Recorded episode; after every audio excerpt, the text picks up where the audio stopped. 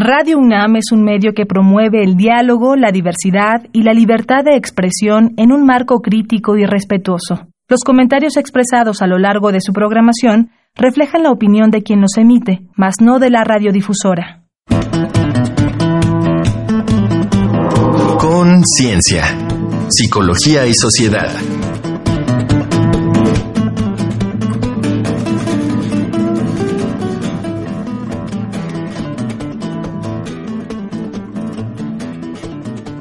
Bienvenidos, bienvenidas una vez más a Conciencia, Psicología y Sociedad. Gracias por sintonizar el 96.1 de FM, esto es Radio UNAM, y este es el espacio radiofónico de la Facultad de Psicología en el que con especialistas, académicos, académicas, abordamos temas de interés público desde el enfoque psicológico. Yo soy Berenice Camacho y comparto la conducción en esta ocasión con la doctora Tania Rocha. Bienvenida Tania, qué gusto estar contigo. Hola Bere, muchas gracias. Bienvenida también a ti y a todas las personas que nos están escuchando. El día de hoy la verdad es que tenemos un tema que yo creo que nos va a sacar de muchas dudas a, las personas porque se confunde mucho. Eh, hay una serie de mitos sobre las personas que tienen demencia y creo que va a ser importante el poder escuchar para tener más herramientas si es que conocemos o vivimos con alguien que se encuentra con esta situación. Sin duda, pues les invitamos a seguir en esta frecuencia con nuestro tema de hoy, demencia, y también a visitar nuestro sitio de podcast, radiopodcast.unam.mx, y encontrar dentro de la selección de conciencia, psicología y sociedad todos los temas que exponemos para ustedes. Así es que comenzamos. Tu padre te llama al celular. ¿Dónde estás? Papá, estoy en el trabajo, no puedo hablar. Te voy en casa esta noche. No han pasado ni cinco minutos y suena de nuevo el celular. Hija, ¿dónde estás? Te extraño. Estoy trabajando, papá. Pásame a tu cuidadora. Esta te dice, todo el tiempo pregunta por usted. Clínicamente, demencia no es sinónimo de locura, ni se trata de una consecuencia normal del envejecimiento. Constituye, en cambio, una enfermedad crónica y progresiva que atrofia el cerebro. Las neuronas van muriendo, deteriorando las funciones cognitivas. Afecta la memoria, el pensamiento, la orientación, la comprensión, la capacidad de aprendizaje, el lenguaje y el juicio, y suele acompañarse de un deterioro en el control emocional. La demencia es causada por diversas enfermedades y lesiones, como pueden ser el Alzheimer o la enfermedad cerebrovascular. Su inicio es paulatino y la etapa temprana puede pasar inadvertida, Conforme evoluciona a la etapa intermedia, los síntomas se vuelven más evidentes y discapacitantes. En la etapa tardía, la dependencia y la inactividad son casi totales. La demencia tiene un impacto físico, psicológico, social y económico, no solo en las personas con demencia, sino también en sus cuidadores, sus familias y en la sociedad en general. Actualmente no hay tratamiento disponible para curarla o alterar su avance. Así las cosas. ¿Qué debemos entender por demencia y qué hacer cuando se presenta? Para responder estas y otras cuestiones, nos acompaña la doctora Maura Jazmín Ramírez Flores, experta en neurociencia y envejecimiento, responsable de la residencia en neuropsicología clínica de la maestría en psicología de la UNAM. Bienvenida, doctora Maura Jazmín Ramírez. Gracias por estar aquí en Conciencia, Psicología y Sociedad. Gracias a ustedes por la invitación. Es un placer estar aquí. Y pues el placer es todo nuestro y este tema tan importante, interesante que nos trae a la mesa, doctora, eh, pues iniciar primero con la definición de la demencia. ¿Qué es? Según la Organización Mundial de la Salud, define a la demencia como una enfermedad neurodegenerativa, lo cual quiere decir que van a estar muriendo ciertos grupos de neuronas a causa de alguna otra enfermedad. Los manuales diagnósticos de psiquiatría mencionan que se trata de un trastorno neurocognitivo mayor. Independientemente de esto, estamos hablando de que las personas van a tener un deterioro en su capacidad cognitiva, van a tener dificultades en eh, su conducta, conducta, van a tener cambios importantes y también van a ir siendo dependientes de sus cuidadores eh, a lo largo del desarrollo de la enfermedad. Creo que es muy importante lo que nos estás compartiendo, Maura, por lo que decíamos, ¿no? Hay una confusión de que demencia es equivalente a locura y más bien estamos hablando de un deterioro neurocognitivo. En ese sentido, podríamos hablar de tipos de demencia o sea, distintos? ¿Cuáles serían esas diferencias? Sí, hay distintos tipos de demencia, aunque eh, como estamos mencionando, la demencia en general se refiere a esta eh, atrofia que va a tener el cerebro a, causa de estas alteraciones. Eh, las causas de la demencia pueden ser diversas. La más común que nosotros conocemos es la enfermedad de tipo Alzheimer, que es la que habitualmente vemos tanto en pacientes o nos han sido representadas en algún momento hasta en películas. Sin embargo, podemos tener, dependiendo de diferentes poblaciones, otras causas de demencia. Por ejemplo, como ya habían mencionado, el que a mí me dé un infarto cerebral, me dé una hemorragia cerebral, puede ocasionar también la demencia, pero también puede ser asociada a otras, por ejemplo, diabetes, obesidad, puede eh, causarse también por otras áreas cerebrales donde pudieran verse afectadas. Por ejemplo, hay demencias de tipo frontotemporal, es decir, que solamente va a afectar esas zonas del cerebro en un inicio y después va a ir avanzando. Pero también conocemos otras condiciones genéticas en donde también pueden presentarse, como es el caso del síndrome de Down. Conforme avanza la edad de las personas con síndrome de Down, es posible que algunos de ellos se ocasione un tipo de demencia. Igual, por ejemplo, personas con VIH, dependiendo de los cuidados que tengan, de la respuesta al tratamiento, también pueden ir desde un deterioro cognitivo hasta llegar a la demencia y esas se denominan, por ejemplo, demencia asociada a VIH o demencia asociada a Parkinson o a Huntington. Tal vez, por lo, tal vez vale la pena, perdón que te interrumpa, esto que afuera del aire me explicabas, ¿por qué es que todos estos eh, padecimientos estarían asociados a la demencia? ¿Qué pasa en nuestro cerebro?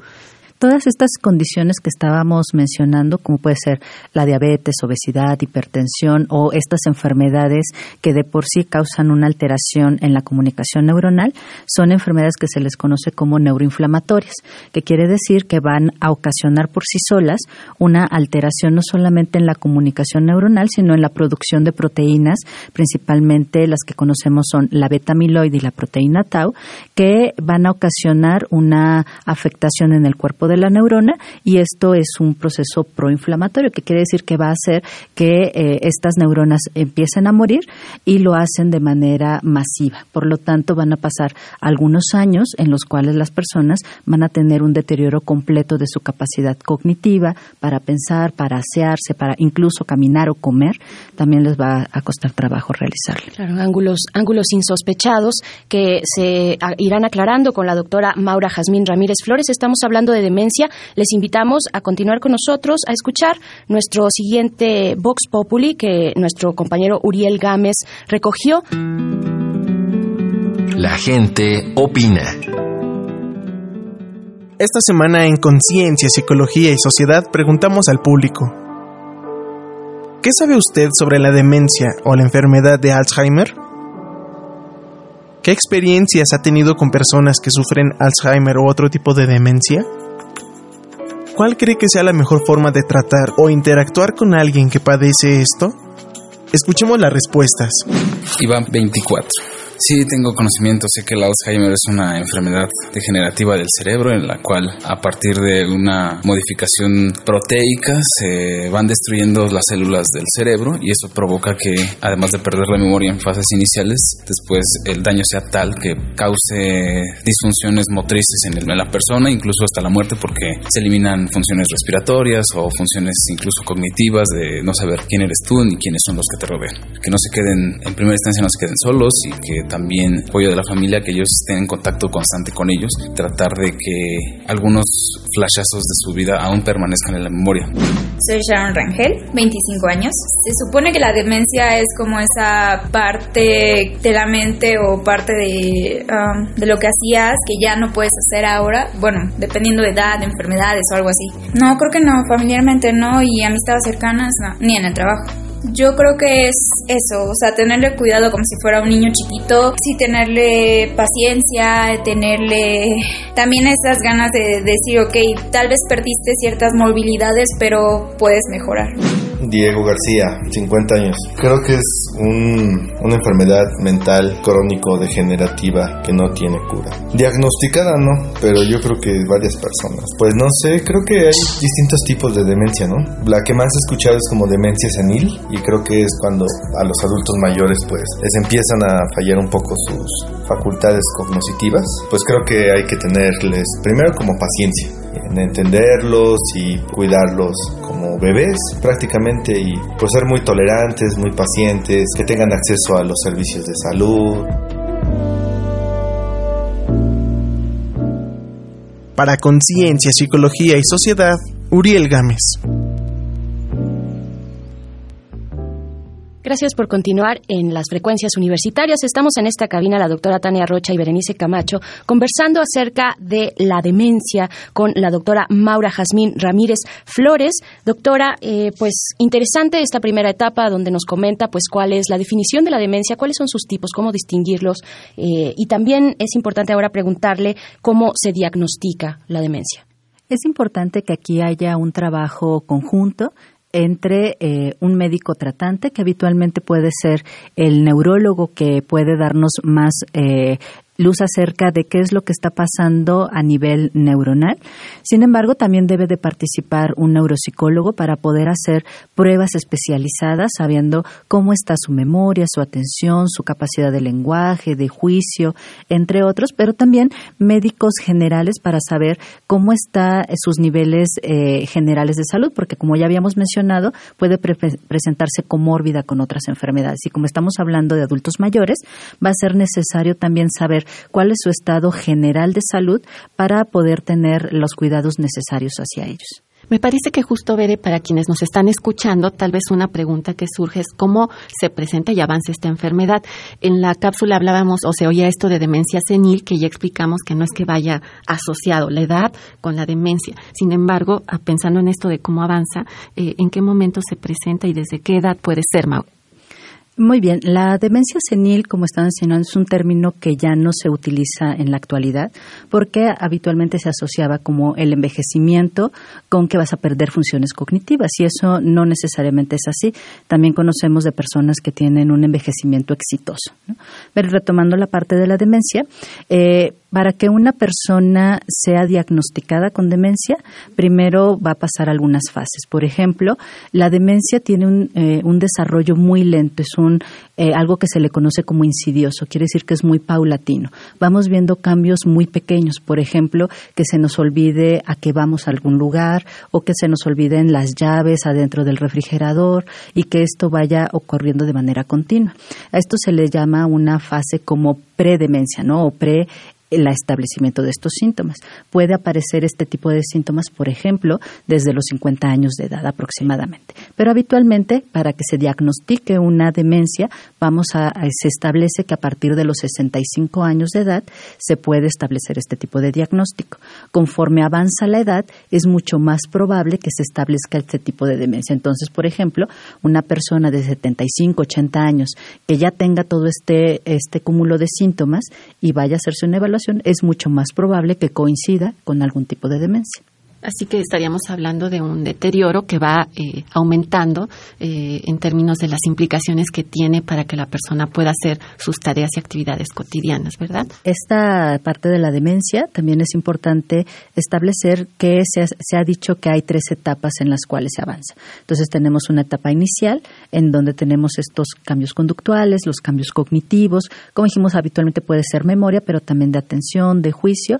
Después una etapa intermedia en donde donde los pacientes van aumentando estas alteraciones, pero también vemos alteraciones de tipo de autocuidado. Es decir, ya se les olvida no solamente cocinar, sino lavar, ir al mercado, pierden el dinero, olvidan citas y posteriormente ya una etapa eh, este, tardía en donde los pacientes ya eh, no, no son capaces de cuidarse por sí mismos, pierden la capacidad para hablar, como también habían mencionado en la cápsula, hasta para reconocerse a sí mismos en el espejo o ver algunas otras condiciones, olvidan prácticamente muchas de estas habilidades y como dijimos que son en adultos mayores, entonces también se van, vamos a tener complicaciones médicas asociadas a ellos. Qué interesante y cuántos mitos también se derrumban eh, mientras conversamos con la doctora Maura Jazmín Ramírez. Vamos a hacer una pausa, vamos a invitarles a escuchar un dato que deja huella. Un dato que deja huella.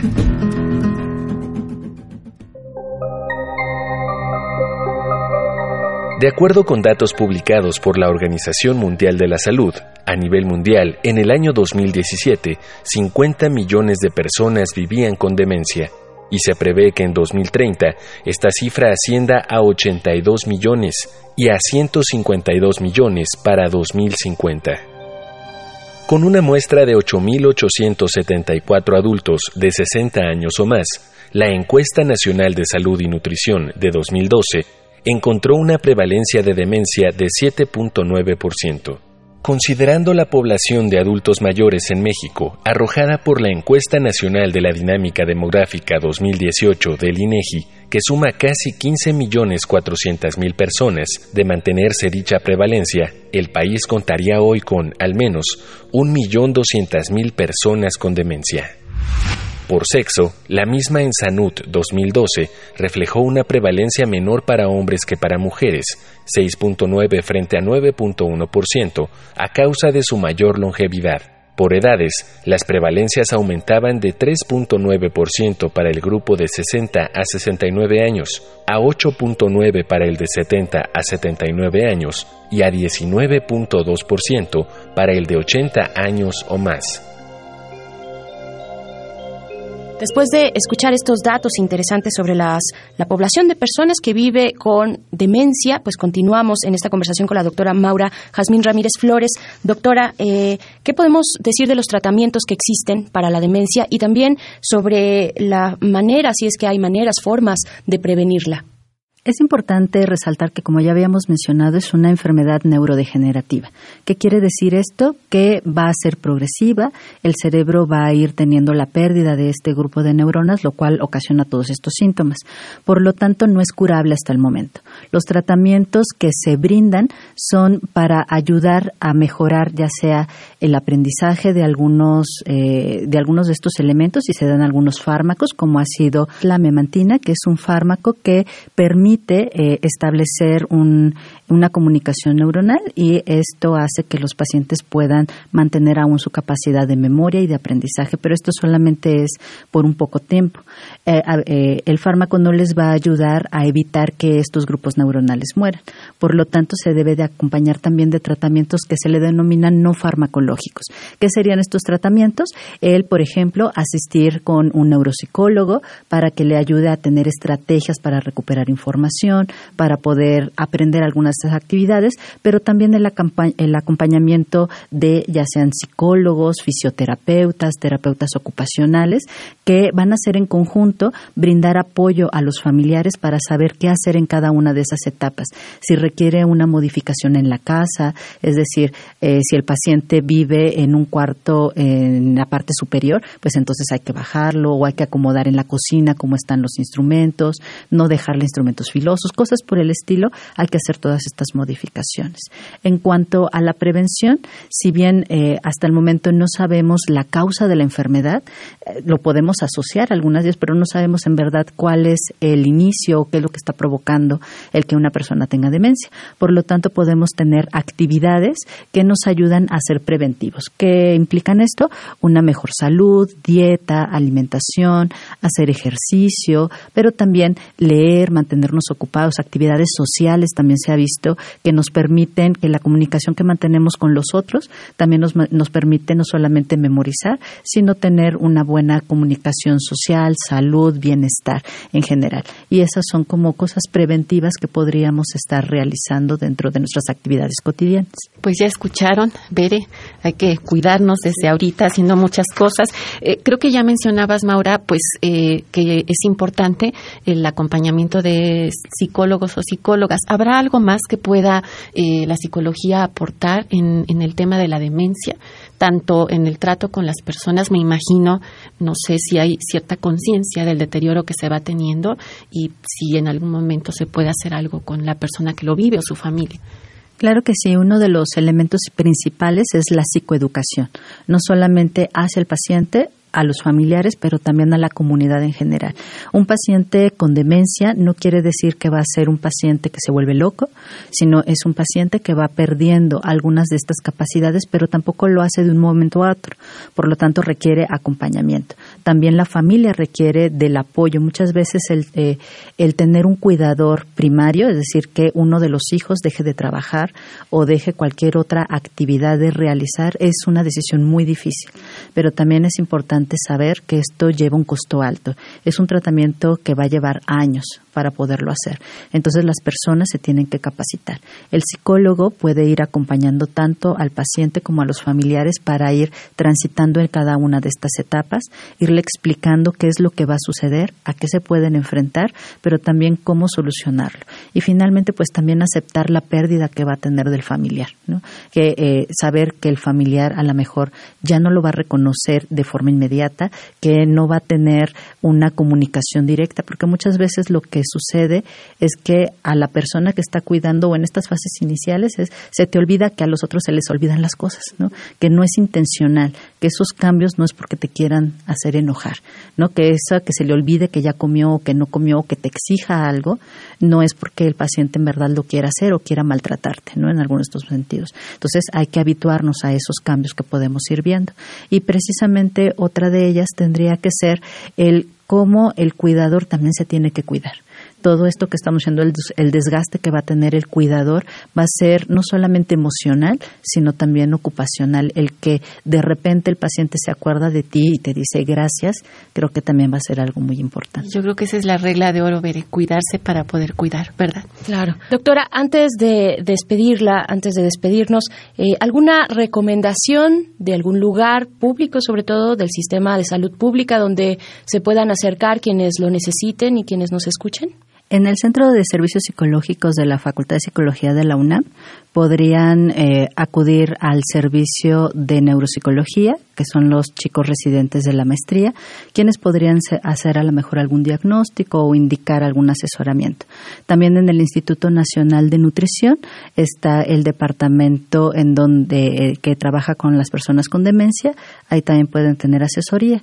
Y en la parte preventiva, el ISTE tiene un programa que son centros de día en donde se dedican a dar atención a adultos mayores que todavía no tienen demencia, pero que hacen aspectos preventivos también para que esta enfermedad pues eh, no, no se establezca tan rápidamente. Qué interesante, de, verdad, eh, doctora Maura, y además un alivio, un alivio para quienes nos escuchan y son cuidadores, cuidadoras, ¿no? Entender que se llega a estos momentos y que es natural, es normal también que eso ocurra y estas prácticas que nos propone doctora Maura Jazmín Ramírez Flores, responsable de la residencia de neuropsicología clínica de la maestría en psicología de esta universidad. Agradecemos mucho que eh, estuviera aquí conversando con nosotras. Muchas gracias. Al contrario, gracias, por la invitación. Y vamos a hacer una pausa, vamos con nuestras recomendaciones del día, recomendaciones desde la cultura, desde el entretenimiento, acerca de nuestro tema de hoy, la demencia.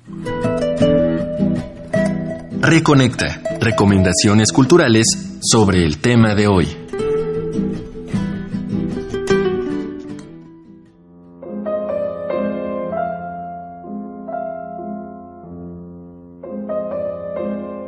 La demencia es un libro de divulgación del Dr. Jesús Ávila, director del Centro de Investigación Biomédica en la Red de Enfermedades Neurodegenerativas en Madrid, España. Es una muy útil guía de apoyo para pacientes, cuidadores y personas interesadas.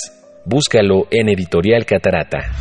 Demencia, ¿estamos preparados? de los expertos Iván Moratilla, Lucía Utrera y Bárbara Paniagua, aborda el reto del padecimiento incitando al lector a reflexionar y hallar los motivos para defender la dignidad como principio fundamental y buscar estrategias para mitigar su impacto. Búscalo en Editorial Síntesis. Ve planeando un momento cómodo. Estas son nuestras recomendaciones cinematográficas. Julianne Moore ganó el Oscar a la mejor actriz protagonizando Siempre Alice, drama que narra la vida de una psicóloga de lenguaje, profesora de Harvard, orgullosa de su trabajo y su familia, que un día, dando una conferencia, es incapaz de recordar una palabra cotidiana de su tema, y así comienza su odisea, un retrato elegante y delicado de los sentimientos y vivencias de quienes sufren Alzheimer y de sus familias. En El hijo de la novia, divertida película argentina de Juan José Campanella, la vida de Rafael, workahólico dueño de un restaurante que evade todo compromiso emocional, sufrirá un vuelco y accederá a ayudar a su padre para realizar un viejo sueño de su madre, quien padece de Alzheimer, casarse por la iglesia. De seguro te conmoverá. Estas fueron las recomendaciones de la semana. Te dejamos con I'm Not Gonna Miss You tema escrito por el reconocido cantautor country Glenn Campbell tras ser diagnosticado con Alzheimer. The man that loved you till the end. You're the last person I will love. You're the last face I will recall.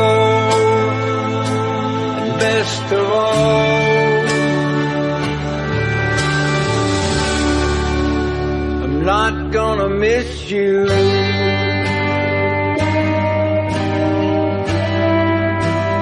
not gonna miss you.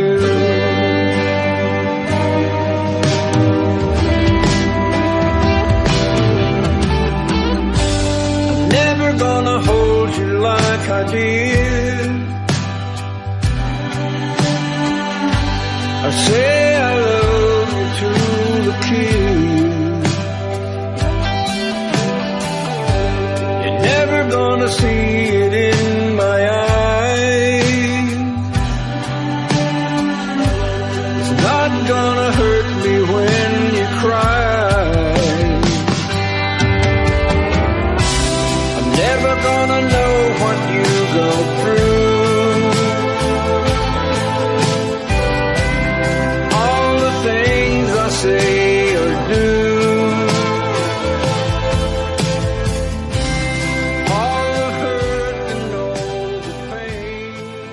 Y después de haber escuchado estas recomendaciones culturales en Reconecta, pues nos queda mm, nada más que pedirte también a ti, eh, Tania Rocha, doctora Tania Rocha, ¿con qué te despides después de esta explicación tan importante, interesante sobre el tema de demencia? Pues, Vera, yo creo que para todas las personas que nos escuchan, un par de cosas deben quedar claras. La demencia no es locura. Estamos hablando de una enfermedad que implica deterioro.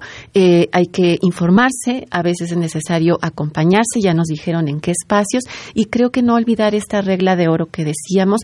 Hay que cuidarse también cuando tenemos que cuidar a una persona que se encuentra en estas condiciones. Sin duda, el acompañamiento psicológico puede ser una cuestión muy importante. Ojalá que quienes nos escuchan atiendan estas indicaciones. Muchísimas gracias, querida Tania Rocha, por estar aquí este día. Gracias por eh, ser esta compañía en la conducción. Nos despedimos ya. Gracias también a quienes nos escuchan, por supuesto, a ustedes que permanecen en sintonía en Radio UNAM. Gracias también a la Facultad de Psicología y a la producción de este programa. Yo soy Berenice Camacho. Nos encontramos en una próxima ocasión aquí en Conciencia, Psicología y Sociedad. Conciencia, Psicología y Sociedad. Del otro lado del espejo participaron Marco Lubián, voz Ana Salazar, guionista, Augusto García Rubio, vinculación e información, producción, Frida Saldívar.